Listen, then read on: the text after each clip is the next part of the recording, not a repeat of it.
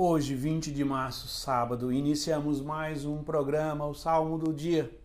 E o salmo de hoje é o Salmo 7, que nós vamos ler a primeira estrofe que diz: Senhor meu Deus, em vós procuro o meu refúgio. Vinde salvai-me do inimigo, libertai-me. Não aconteça que agarrem minha vida, como um leão que despedaça sua presa, sem que ninguém venha salvar-me e libertar-me. Senhor meu Deus, em vós procuro meu refúgio. O salmista hoje nos introduz num dos fundamentos da oração, que é o reconhecimento da nossa dimensão de criatura, unido ao reconhecimento da condição de Deus como Criador, como infinitamente superior a nós.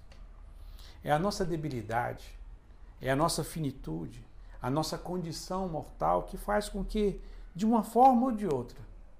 Dirigimos as nossas orações a um ser que acreditamos que é infinitamente maior. Este é o fundamento, poderíamos dizer, natural da religião. Por isso, todos os homens e mulheres, culturas, povos de todos os tempos, do Ocidente e do Oriente, sempre de uma forma ou de outra, apresentaram a Deus alguma forma de oração a alguma divindade que eles acreditam. Porque a condição humana, a doença, a morte, o medo, a incerteza, faz com que a gente recorra a alguém que é maior do que nós. Mas em Jesus Cristo, esse Deus que vem em socorro da nossa necessidade, da nossa debilidade, que vem em socorro a nossa oração, toma uma dimensão totalmente diferente. Porque é um Deus que nós o conhecemos. Foi um Deus que nasceu em Belém, pregou na Terra Santa, na Galileia, na Judéia, foi julgado em Jerusalém, sobre uma figura histórica muito específica, sobre Pôncio Pilatos, que para demonstrar a realidade histórica desta pessoa, o credo coloca a própria presença foi que ele foi julgado sob Pôncio Pilatos.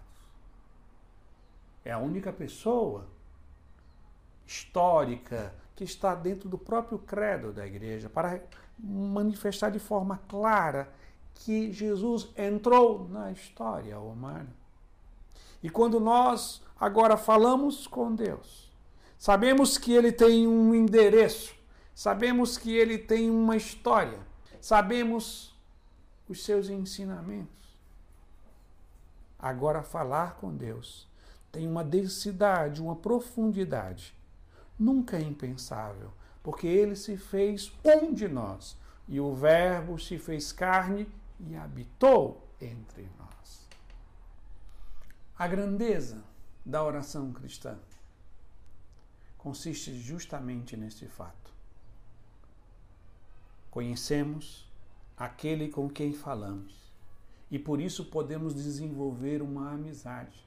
Aquilo que Santa Teresa de Ávila vai chamar de trato de amizade, que é estar muitas vezes a sós, conversando com aquele que nós sabemos que nos ama. Que no dia de hoje que você possa dedicar um tempo para conversar com aquele que veio em nosso encontro para nos salvar. E assim concluímos rezando mais uma vez a primeira estrofe que diz: Senhor meu Deus, em vós procuro o meu refúgio, vinde salvar-me do inimigo, libertai-me. Não aconteça que agarrem minha vida como um leão que despadaça sua presa, sem que ninguém venha salvar-me e libertar-me. Amém.